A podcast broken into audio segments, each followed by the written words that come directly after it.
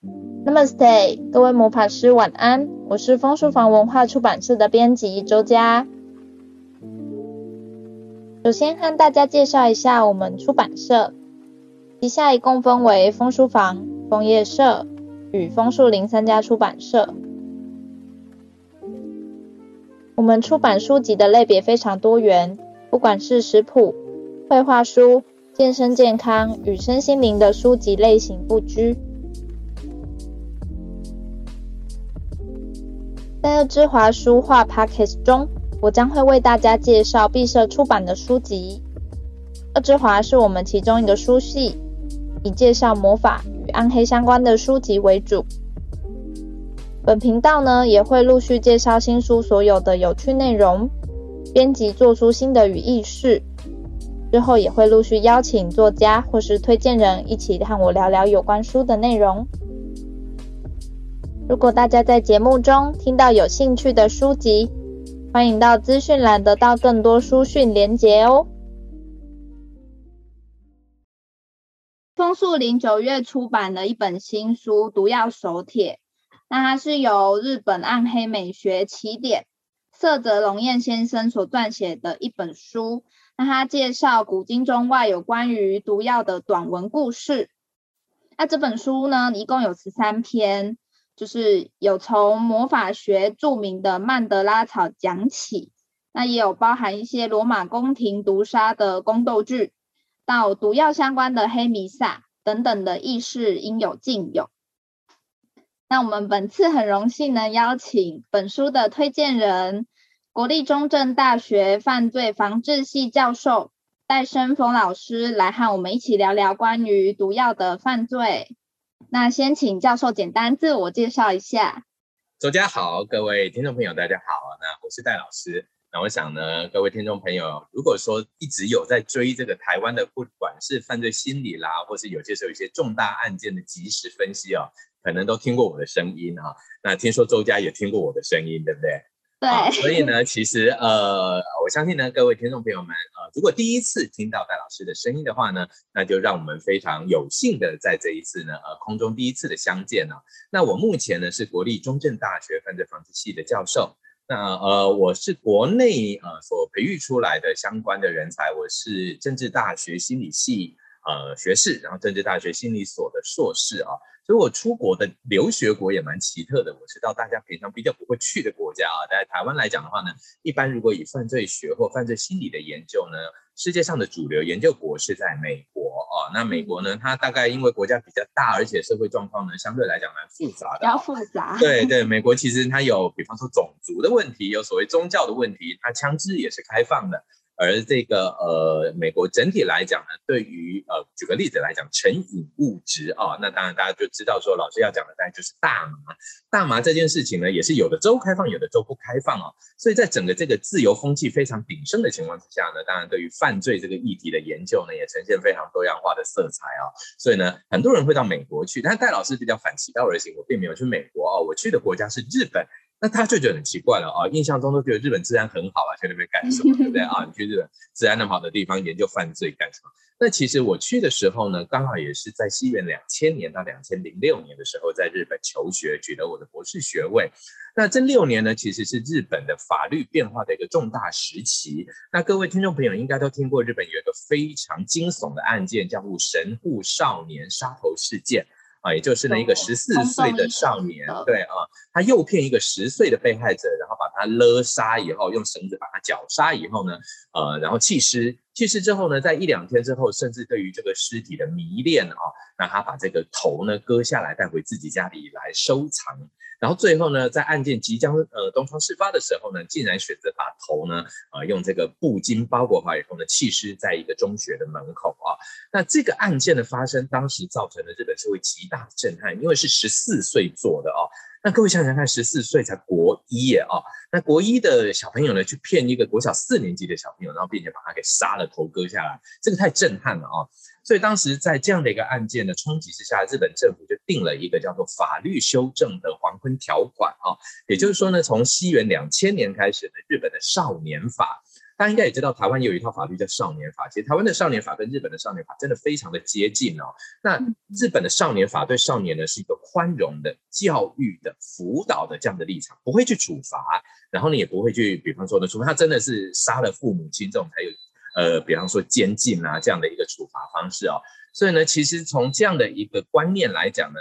哎，日本的少年法是相对来讲比较宽松的。所以日本的国内的这一些呃，我们应该这样讲，舆论呢就觉得说，哎，不行，这个太宽松了，导致十四岁的少年变坏了哦。所以呢，他们就希望把少年法严格的一个，他们叫做严罚化，在日本叫严罚化，那中文呢叫严惩化了啊、哦。那英文叫 punitive，就是说呢，把它变得更严格一点。那这个条文呢是两千年到两千零六年，刚好我在日本念书的时候呢，预计执行啊。那在两千零六年以后呢，日本政府那么国会呢就要求政府一定要定期的修订，也就是说呢，如果两千零六年之后你发现这个法律是有效的，那你就留着用。如果没效的，你就要修改它这样的概念。所以我在日本的时候呢，最近的概念，对对，就一直要变，因为其实法律要改。我觉得刚刚周佳宁讲的很好，就是说法哦，不是说一句话讲出来有事不能改，因为社会在变，法也要变嘛。那日本这个概念呢，他们就这个黄昏法的概念。然后呃，当然呢，在那个情况之下呢，整个法律体系的修正就是日本的主流的一个探讨的一个议题。所以我在那个情况之下呢，在日本留学的时候就接触到非常非常多的这方面的案件啦，呃，修法的意见啊，民意的分析啦，那甚至一般市民对于这些事情的看法等等哦。那也非常荣幸的，我回到台湾的时候呢，就。接到了这个呃中正大学犯罪防治系的这个聘任，然后在中正大学犯罪防治系服务到目前已经十几年了啊，那也渐渐的呢，对于相关的研究议题呢，有了一点心得，那可以跟各位分享。虽然刚刚教授说可能美美国也许是有更多千奇百怪的案例，可是刚刚教授也有讲到说台湾的法律还有日本的是更相近，而且我们都是亚洲地区，也许那个民风或是人的思考上会再更相近一点，说不定对台湾的犯罪防御呢也是比美国更相近的。这样，我个人是其实已经是戴教授的听众了，那我之前呢有先听到那个。呃，有一个频道法学教授的插画群组，那他有介绍一个杀人魔的内心世界的单元，那其中就是有介绍到神户连续儿童杀伤事件，还有讲到无差别杀人这件事情的定义等等的。那我想请问教授，您在犯罪防治系当中研究这样子大型犯罪案件的时候，主要的研究方向会是什么？啊，您刚刚提到的这个问题很好哦。那不管我们今天讲的是这个国外的这个神户的这个儿童少年杀伤事件，或者是说啊，其实在台湾已经发生过，就是这个呃台北捷运的这个郑捷的这个杀人事件，我们把它定义成为叫做无差别杀人啊。呃，各位听众朋友可能就会发现说，诶，其实这些案件虽然极度的惊悚，造成社会非常大的恐慌跟震撼，但是它都是一件单件事的。也就是说呢，从郑捷案之后呢，并还没有第二件的能够跟郑捷相比的这么凶恶的案件啊。到目前为止，的确是没有。那未来有没有呢？我要呃，当然当个乌鸦的一个预测来，我认为这个可能性不会完全消失。因为犯罪的确有模仿的本质啊，也就是说呢，当我今天呢 A 犯罪者执行了某种犯罪行为成功之后，他就给 B 犯罪者一个很好的模范，说，哎，那我这么做下次可能可以成功，甚至他可以找改进的方法。那举例来讲，可能郑捷案里面我们会发现呢，郑捷可能使用的一些方式呢，显得因为他要追着人去杀，其实很累啊。那 那这个坦白讲是哦，你要这样想。杀人也是一个高体能，而且你要躲避对方的，他会亢奋，他会亢奋，也会抗，对方也会抗拒，他甚至也还必须要避免对方是不是回击等等，所以它是一个非常体力的一个事情。那所以呢，其实也许未来会有人想到用另外的，也许杀人于无形的哦，那这个在日本也发生过，比方说杀人毒气等等啊。所以其实这些犯罪的手法，它是会被模仿，只要你发生过一次，未来我们很斩钉截铁的告诉听众朋友，一定有可能。再发生。这句话当然很模棱两可，也就你手上有点可怕。对啊，那所以呢，这些非常震撼社会的大型犯罪案件中间，我们大概一般来讲啊，对犯罪的这种直性个案的研究来自三个主题。第一个主题是犯罪人啊，所以呢，我们就会知道，我们想要了解犯罪人的动机、犯罪人犯罪的原因，还有当下引起犯罪行为的最重要原因。其实犯罪是一个铺陈很长的一件事情。我们举郑杰案做例子好了，郑杰是在二十一岁的时候犯下他的作案，这个重大案件。请问郑捷的前二十一年在干什么？在他案件第一刀砍下去之前，他在做什么？他在当一个堂堂正正好国民啊。其实他是一个还蛮乖的学生，他也考上了还不错的大学，功课也相对还可以，只是孤僻了点。但是在那一刀划下之后，他的人生等于犯罪人。所以呢，我们首先对犯罪者的研究，第一个是犯罪者的整体养成历程中。到底在哪个环节是需要去注意的？那第二个点就在于当下引起他犯罪的行为的第一个最大的引致动机为何？就是这个挑发动机是什么？那接下来呢？犯罪其实以郑捷来讲，他是选择这个三分半的三分四十八秒还是四分钟的这个龙山寺站到这个顶溪站这个最远的这段距离嘛？啊、哎，不是顶线啊，那个龙山寺站到那个哪一站？江子翠，江子翠。龙山寺江子对，蓝色线，蓝对蓝色线的 龙山寺站到江子翠中间这个，因为他过新练习嘛，所以他这个中间最长。那他选择这段时间犯案，那我们也可以发现呢，其实这个时候就是他的犯罪持续性。那我们也发现，从所有的影像分析来讲，郑捷并不是整个三分多钟、四分钟都在犯罪，他其实只有一点点的犯罪时间，后续都只是在做维和。那这些都是我们可以分析的。那到最后他被捕以后的所有的反应，甚至他伏法。整个的过程，在法律、刑事司法都可以了解啊，所以这是犯罪者。那第二个就是被害者，我们也可以研究被害者为什么在这个时候他变成了被害，然后呢，他被害是否具有一些能够脱逃的可能等等。那再来就是什么东西呢？整个的情境过程，捷运车厢到底是安全的还是不安全的？这些我们可不可以透过？啊，比方说见警率的增加、监视器的增加，甚至是一个随身的防卫工具的设置等等，来提升各位呃我们这些一般呃市民们去搭乘捷运的时候，未来是一个安全的一个状况。所以呢，我们可以从犯罪人、被害者、情境这三个来下手研究。当然，我们也可以从更大范围的整体的一个周边的人际关系，比方加害者、被害者的家属，或者是社会大众受到的影响，其实都是可以。那看起来就是犯罪防治系涵盖的内容是非常多的，有提到说研究犯案人当事人的可能心理等等的因素，那也有牵扯到是呃发生这件事情之后呢，社会要如何再去避免，或者是说遇到这样的情况要怎么第一时间去挽救这样子的局势，那。那像是我们今年出版这个《毒药手帖》这本书呢，它里面就是讲到很多毒物，不同的毒物，然后以及不同的下药的故事嘛。那像是、嗯、呃，先前日本也有一本名声大噪的《完全自杀手册》，那这本书呢，它是非常详细的介绍很多关于自杀的方法。那最后是被日本，而且也是被台湾列为禁书。本来台湾有中译版，那后来就绝版了这样子。那想请问呢，以犯罪防治的观点来看，像我们公司介绍像这样子的犯罪书籍呀、啊，或是说影集里面出现这些犯罪手法方式等等，或是新闻媒体一直大肆的报道一些比较骇世惊俗的案件，那这样会不会真的影响观众去模仿犯罪呢？那是不是因为？可能怕读者或听众去模仿，那就没有办法出像类似这样巨细靡遗描写犯罪的书籍呢？这样的书籍是真的有必要存在的吗？嗯，那我们就回到一个点很有趣的地方哦。我们市面上呢，其实有很多人呢鼓励各位去做投资啦，会去做一些投机啦。请问那些书出的，不是还有很多人倾家荡产吗？对不对啊？所以呢，难道他们真的可以出还是不能出呢？其实我回到一个点哦。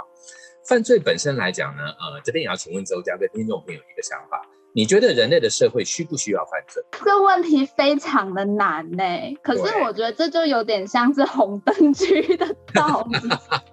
然后我们回到一个这个犯罪存在的这样的一个说明啊，啊、呃，很多人呢都认为就是说，其实犯罪只是一个线下社会所不容许的产物。我们现在的社会呢，使用的是中华民国刑法的这一个法律体系，所以这个法律体系之下呢，有一些行为是不能做的，但是有些行为是可以做的。我再举例来讲哦，最近呢，那应该在三四年前，台湾修订掉了一个法律，这个法律叫做这个呃通奸罪。通奸罪现，也就是说呢，呃，结婚以后的性行为呢，那是你跟你呃这个性伴侣之间的这个忠诚的道德问题，跟法律法律懒得管这些事情了。好，但是请各位记得，如果你今天是在清朝的时候，通奸罪这个是进猪笼的，这个是放 水流啊，大罪一条。对，所以呢，回到一个逻辑来讲，社会在变化的时候，犯罪就在变化。每个社会有每个不一样的一个犯罪的定义。像现在社呃世界上有许多国家依然将同性恋视为犯罪，但在台湾，我们的同性的朋友甚至可以组成家庭。啊，所以呢，很多时候呢，因为法律体系的变化，犯罪的本质来产生一个非常大的一个改变。举例来说，我们最近就希望渐渐的能够将毒品这个问题呢，提供他另外一个身份。呃，用药的人，如果他只是单纯的使用这些成瘾物质的话呢，他的身份虽然有违反毒品危害防治条例的犯罪者的身份，那他有更多的身份，应该是一个大脑的成瘾疾患的病人的身份。那这个呢，我们不鼓吹毒品除罪化，但是我们更希望大家能够接受一个观念，就是毒品入病化的概念，它是真的是生病了啊。所以呢，这些就代表呢，在不停的改变的过程中呢，其实我们这些书籍提供给我们的思考是什么呢？犯罪的不一样的类型，是否我们已经有完整的心理状态跟法律来去因应它？其实犯罪呢，我们不用害怕啊，不管这些出书呃，不管这些书或出版品，我们读得多仔细，我们都不会有临门一脚要去做这件事的冲动。原因在哪里？社会把我们抓得很牢。换句话来讲，周江，您是负责这个出版这本书，你还做，哎，我们做 podcast，你还负责要校稿，你还负责要联络这一些翻译者或者是作者，哇，那你不犯罪翻天了吗？你现在拥有全世界最对啊，你现在拥有全世界最强的下毒技巧，但是你不会做，原因在哪里？因为社会把我们制约着，这个制约力量足以控制百分之九十九点九九的人类。所以其实，与其为了百分之零点零一或者是更少的人，以台湾的犯罪率来讲，十万人之犯罪率大概非常的低哦，我们的犯罪状况真的治安状况很好。所以呢，从这些角度来去思考，我个人认为这些书籍才真的应该被公布出来，才真的应该被出版出来。因为其实犯罪本身就是人类行为的一些不被接受的部分，但是那个不被接受是现在，也许未来它被接受了。所以换句话来讲，杀人在一般的场合是不行的，绝对不能做的。但是我们今天举个例子来讲，乌克兰跟俄罗斯的战争在战场上，然后大最后大家都大家都不要杀了，全部来念大悲咒好。对，并不是这个意思啊，反而在那个时候呢，奋勇杀敌就成为保家卫国的一个非常重要的一个象征。因此，犯罪这件事情真的不是你说了算，我说了算。其实呢，它真的是一个流动的特性。那下次如果我妈妈问我说为什么要出毒药书？我就用教授这番言论去回击他。对，你就跟他讲，你说这当然呢、啊，这个应该这个要教大家要这么做才对。嗯，这样其他出版业者应该也会觉得嗯很安心，就是对至少不会怕。教授这么说，九十九点九趴人都不会因为受到这样文字的叙述而有所影响。这样没错。那我们现在回到呃，这次新书的主题是关于毒药的嘛？那在这本书里面呢，是介绍非常多以毒药去杀人的一些犯罪。那虽然说呢，这本书其实它的时间背景是以中世纪的欧洲为主，但是到了直至今日呢，依然是不可能会停止这样子有毒杀的 情况，或者是说误触毒药而意外身亡的这些事件。那在这本书里面呢，色泽龙彦。他有提到，他曾经看过法国人写的一本书，叫做《毒物学研究序》。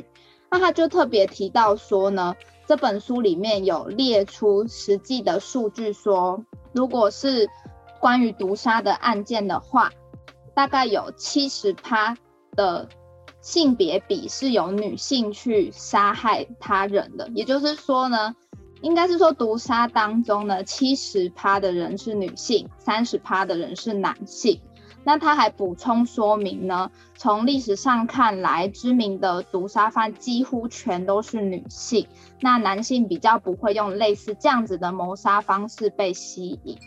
而且他觉得女性会选择以毒杀的方式去杀害对方，通常都是。呃，贵族美女啊，气质高雅，才貌双全等等的，而且他们喜欢用一点一点投毒的方式让对方带来痛苦，所以他不是专注在想要让对方死掉的这个面向，还是有一点点那种 变态的想要让对方受到伤害的这个点。那想请问一下教授，您认为色泽龙月在这本书里面提到说，女性更常使用毒杀的方法？那就这个观点来看，以现今的案例来说是正确的吗？还是说嗜好以毒杀的犯罪者有没有一个共通性呢？好，我们来看一下为什么女性比较容易用到毒杀啊？其实毒杀这一本书里面提到，大部分都是属于这个吃进去这样的一个动作，也就是它是服用这样的一个状况，或饮用这样的状况。哎，其实蛮奇特的哦。我们分开来讲哦，男人也蛮爱用毒的，但是用毒的目的在哪里？我觉得重点要看用毒的目的。各位，你来思考一下，其实男性也会使用药物来去怎样？迷昏被害者以遂行其后续犯罪目的，所以呢，各位其实呢，男人也爱用毒，只是他用毒的目的是为了遂行自己的，比方说性方面的侵略的快感。这是男性用毒主要，所以呢，毒是一个什么东西呢？让他提升控制力的媒介，这是对男性来说的。一般来讲，的确是如此。所以男性也大部分都会用毒，但是你要这样想啊，要让对方让你很快速的产生一个呃，我们叫做可以控制行为的话，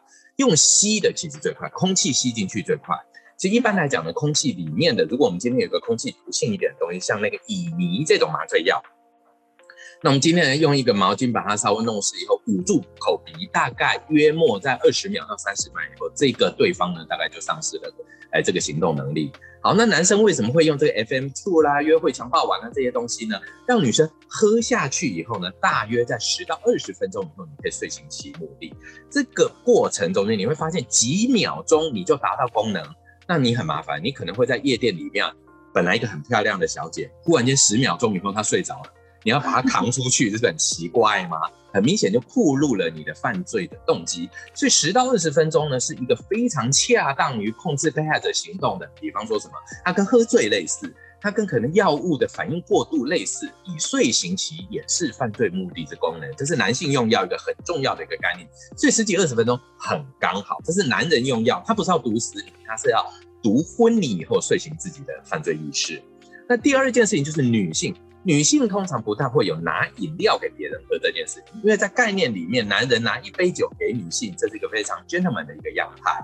那女性通常是什么？在我们的这个呃传统生物的这样的一个状况之下呢，呃，女性很多都是属于哺育者或提供食物者的角色，因此下毒对她来讲轻而易举。但是女性麻烦了，下毒这件事情是吃进去的，吃进去你要搭配食物吃。搭配食物吃就麻烦，人类的嗅觉基本上不太灵敏，这个喝进去的味觉，你只要稍微酸一点、甜一点，也就盖过去了。吃就很麻烦，吃通常味道不太容易掩饰，所以下毒的这些毒物通常又苦又不好吃，怎么让人吃进去？女生就必须要想出非常女性的加害者要想出很多的技巧，所以唯一的办法，您刚刚提到慢慢放毒。让它在身体里面累积，其实这些累积性的毒品绝大部分都有一个特色，就是身体难以排解。所以最常用的呢，大概都是有点像化合物型的毒，这些就是肝跟肾不太不太好排。如果今天我们用的是植物性的毒，比方说这个《后宫甄嬛传》里面很喜欢用的什么麝香啦、红花啦这些东西的，其实这些呢戏剧效果比较强烈。它呢，其实在肝跟肾的排毒的情况之下呢，可能能够带来比较快速的消解。所以女性在用药的这个部分，如果它是缓慢用毒的话，它是一个累进式的用毒法，放在食物里面，这是符合女性的身份。所以女人到底非常研究一看对方慢慢中毒吗？这我倒不见得，反而是她知道这个毒如果要生效的话，需要一定的剂量的话，要用累积的。那我们这边就举一个日本最有名的案例啊，我们来请教周佳一下，如果你吃一颗毒进去。你这样毒人，让他吃进去，你预计他，你觉得你期待他多久后被你毒死？用吃的？你是说他吃下去？对对，就我现在下毒了，然后让他吃进去了，你觉得多久见效？我期待是大概十五到半小时。对，我们会期待这样子，但实际上这种太毒太毒了，这个毒的味道已经几乎没有办法盖掉。所以呢，很有趣的事情，如果你要有这么强烈的毒的话，你搭配的食物味道一定要非常非常的重。哦，咖喱可以吗？没错，就是这个，你非常的正确。所以日本最著名的案件就是和歌山市的林真由美小姐所犯下的咖喱混合毒杀案。那这个案件呢，因为完全没有办法证明那个毒物是呃放在它是在一个有点像是社区活动的场合里面，林真由美小姐负责煮咖喱，大家吃完她的咖喱以后，中餐吃完，下午开始毒发，陆续身亡。哦，所以大概三四个就要消化，蛮久的。对，因为它要消化。其实吃的麻烦就是有消化，因为吃呢，大部分的毒会先待在胃里面。还有一件事哦，你下毒还要小心，要让胃还撑得过胃酸哦，因为到肠子才会吸收啊。所以在胃里面是没有感觉的嘛，好，你到肠子才吸收毒，才会进到身体里面，还要能够撑过胃酸，所以它放很重的毒。那很重的毒呢，只有一个东西压得过去，味噌汤压不过去，常吃的东西压不过去，还有咖喱，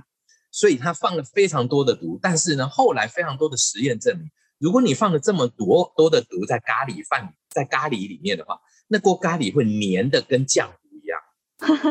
还是看得出来，看得出来，但人怎么会吃呢？所以其实这些东西都是一个非常吊诡的一件事情嘛。所以呢，林真由美的这个案件到后来变成，其实日本一直都在争论这件事情，因为他最后被判处死刑。但这件事情的状况真实是什么？到目前真的是还很多很多的实验在证明啊。所以您刚刚讲的很对，女性的毒杀大部分用吃的，因为女性呢传统角色是料理，所以呢她大部分会慢慢放毒，是因为吃的东西人们比较灵敏，容易察觉到这个有益。而且吃的东西，你眼睛都会先看到，喝的眼睛通常看不到，嗯，空空的就喝下去了啊。所以呢，女性用毒其实它的难度远比男性用毒高，这个也就是毒杀在这个部分需要时间铺排最重要的原因。也就是说，毒杀这件事情是没有办法秒杀的，很难很难，除非什么呢？用新兴的毒性的东西。举个例子来讲，比方像那个高浓度大药锌。哦，对，那种化合物毒，那个的确，或者是我们今天呃，像那个呃，之前不是那个金正恩的哥哥，就是北韩的那个哈，他被在那个马来西亚被毒杀。那这一种呢，高合成的、高纯度的人类合成毒是可以办得到的。但也许是因为可能慢慢服毒的那些材料是比较好取得的，嗯，所以才会导致像是呃女性比较常一点一点的投毒的这个。角度这样子是在这本毒药手帖里面的第一百四十页里面，它有提到一种应该是现在没有的毒药，叫做托法纳鲜液。嗯，然后它形容说呢，它就像是岩缝中流出的清水一样的清澈，而且无味无臭，所以人们。当时的人们可能就是会不小心喝下这样子的东西。那当这个托法纳鲜液呢，它会先入侵你的胸部的部分，然后很难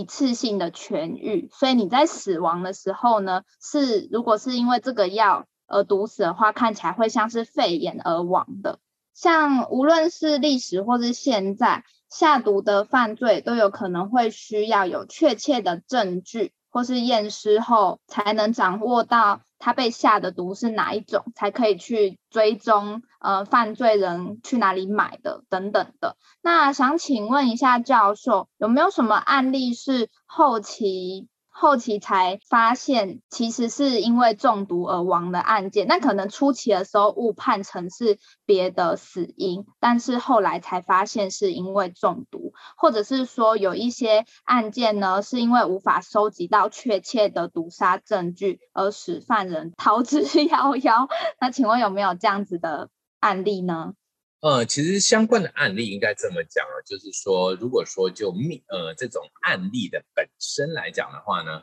呃，的确是有这种哦，早期在这个检验比较不是那么的呃技术那么好的情况之下呢，那当然会有所谓的呃看起来好像是生病而死，但最后呢才觉得发现他是中毒哦，这些状况的确是有，但是呢确定的案件呢，应该在这个部分来讲就不是那么容易的确定下来，因为。呃，这个东西就牵涉到非常专业的，呃，我们叫做呃犯罪或者他呃离开往生的这个主因跟副因这个部分。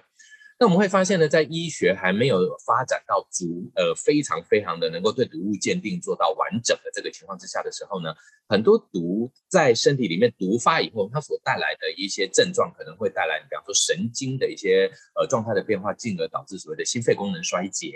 那这时候在死因上就是心肺功能衰竭，的确是他心脏停了，或者是心肺功能衰竭了，啊，或者是器官衰竭了，那他就死亡啊。所以呢，这个部分来讲呢，的确有可能造成这种呃，因为我们的这个毒物的鉴定技术还没有那么好的情况下，因为我们毒大部分会在血液里面流通，所以验血是一个重要的啊。那还有一个就是说，其实毒还是会随着我们的肝肾的一个处理而渐渐的排出体外，它的浓度可能在它往生的时候已经没有那么高了啊。那这些部分呢，都会造成误判，这是的确会有的哦。所以您刚刚提到是不是因为这样而无法搜证，然后使犯人逃亡？我相信一定会有。但是呢，确定的案件呢，因为犯人已经逃了，我们自然不知道他是谁啊，在案件上就不知道。但是呢，我们会合理的发现，就是说相关的这些议题呢，也就带来了一个很有趣的一个，请各位就可以参考，像我们今天这一本书，我们这个叫做《毒药手帖》的这一本书里面提到的呢。怎么说？也就是其实以毒来杀害生命或者下毒呢？呃，在我们的很多的译文创作或者是我们的艺术的创作的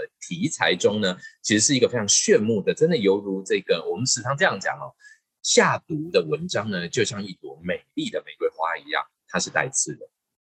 对啊，确实比那个斗殴。对对对，你说斗殴的，你不如直接看摔角牌就好了，对不对？啊，对，那个比较快。但是我们下毒这个呢，就可以变成文字。那其实这些东西呢，它的艺术性会提高，但是实际上他的犯罪本质呢，也就是这个，我们当然讲都是违法的，对。是是是，刚刚教授讲到说，因为心肺功能衰竭而无法导致说是因为他人杀害这个点，我刚好先前就是也是听 别人的 podcast 有介绍到之前一个高雄的那个呃邪教因邪教然后一家身亡那个案件。嗯就是前阵子很有名的电影咒的那个，对对，做了电影那个前身的案件，对对对，然后因为他的大女儿就是因为其呃家人受到可能邪邪教的一些呃宗教幻想，而让他的大女儿就是可能只能进进食粪便什么，最最后他就是饿死的嘛，嗯嗯，然后最后也是因为判决出来他是心肺功能衰竭，所以就没有任何人。就是受伤，需要负责任。对，其实对，呃，这个心肺功能衰竭，它它真的就是一个主要的死因。但是是谁造成心肺功能衰？一个正常人活在那，不太会写里面突然间心肺功能衰竭。嗯。所以呢，呃，换句话来讲，就是说呢，在我们一些证据不是很全的情况的时候呢，心肺功能衰竭这一个死因很有可能就快速的满足了很多人对于死亡的一个定义。是。那就停了。那是不是这个法律 就可以在这个心肺功能这个判定上面再多一点修正？是这样子？应该是这样讲诶，就是说呢，国内必须要有法医的更多的法医来投入。目前国内呢，念医学院的医学系的同学非常多。我们呃，台湾的医术啦、医疗啦这部分是绝对没有话讲，世界绝对是排前三的。但是法医这部分，也就是针对已经过往的这个尸体证据啊，我们时常有句话在我们犯房界很有名的，叫“尸体会说话”。这个是我们的这个刑事鉴识大师李昌钰博士的名言哦。他说：“尸体会说话。”杨日松法医呢，一部法医杨日松呢也说过这句话：“尸体会说话。”呃，但是呢，有没有人把尸体说的话转译成活人听得懂的一个现象呢？我觉得这个是必须要去了解。这是法医的专业。对对，那只是这个部分的法医，我们目前来讲还需要有更多有志青年的投入。是我那个时候听到这个案件的时候，就觉得有点生气，就是都让女儿吃吃屎了，怎么还怎么可以这样 被判决？这个投毒不是也差不多的吗？其实这个感觉，呃，我相信很多人都受不了，但其实结局的确是如此哦。好像可以理解到，就是犯罪学的研究，就是要什么实际。去抓到犯人这个点中，就是中间还是有非常多值得研究的地方。以上就是今天跟戴教授一起分享这本《毒药手帖》的内容。哎，那教授，你这边有没有什么想要宣传的节目？OK。那我想我就一样是做个这个，既然大家都 podcast 嘛，我就一样做个小小的宣传啊。那呃，戴老师呢，在另外一个平台，也就是这个静好听这个平台呢，我们新的犯罪心理学大解析第三季呢，即将在十月正式上线，请各位可以追踪哦。那我们下周五再见喽，晚安。